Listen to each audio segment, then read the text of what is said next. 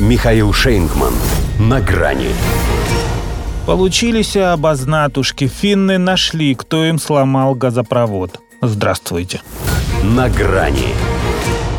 Что-то как-то не очень у них складывается с поиском русского следа в балтийских чрезвычайных сюжетах. То шведы больше года гонялись за российской подлодкой, пока не обнаружили, что подозрительные сигналы все это время подавал испорченный метеобуй, то у раскуроченных северных потоков вместо балалайки нашли банджо, чтобы скрыть которые были вынуждены напустить туманность Андромеды. И вот сейчас, казалось, загнали в угол медведя. Но опять не русского. Нью-Нью Polar Bear. Так называется китайское судно под флагом Гонконга, что испортило им не только финско-эстонский газопровод Baltic Connector, но и планы на будущее. Некоторые неокрепшие умы уже ведь грезили о превращении моря в озеро НАТО, дабы перекрыть русским вредителям доступ к водоему. Придется им теперь засунуть свои влажные мечты в то место, которым, собственно, и славен один из них. Первый открытый Призигей Латвии. Туда же, видимо, отправятся и решительные меры, обещанные генсеком Столтенбергом, стороне, посягнувшей на важнейшую инфраструктуру Альянса.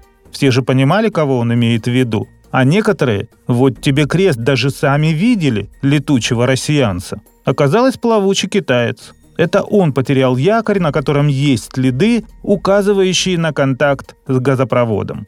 Финская полиция, сделавшая такое заключение, попыталась выяснить детали ЧП, обратившись непосредственно к его виновникам, но была послана по известному иероглифу. Потому что главный вопрос надо задавать не китайцам. Да, они накосячили. Но что же это за важнейшая критическая инфраструктура такая, если ее может вывести из строя всего лишь случайно сброшенный корабельный причиндал, причем не мина или торпеда?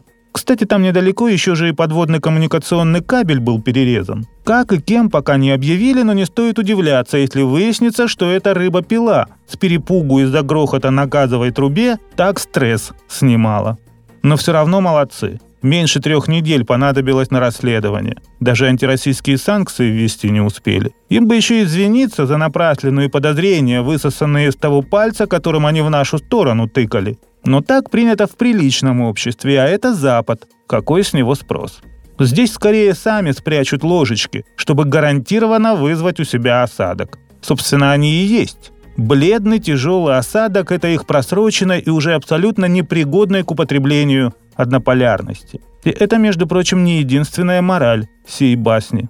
Как с горечью признал Йенс Столтенберг, НАТО не может на 100% обезопасить подводные трубопроводы и кабели, поскольку это десятки тысяч километров. Вас понял? Получив приказ ждать подходящего момента, козырнул плавником майор ГУР Белуха с позывным «Хвалдимир». Норвежцы хоть и раскрыли, что он работает на русских, но ведь не поймали. Капитан Рыба-Пила, между тем, уже представлен к государственной награде. До свидания. На грани с Михаилом Шейнгманом.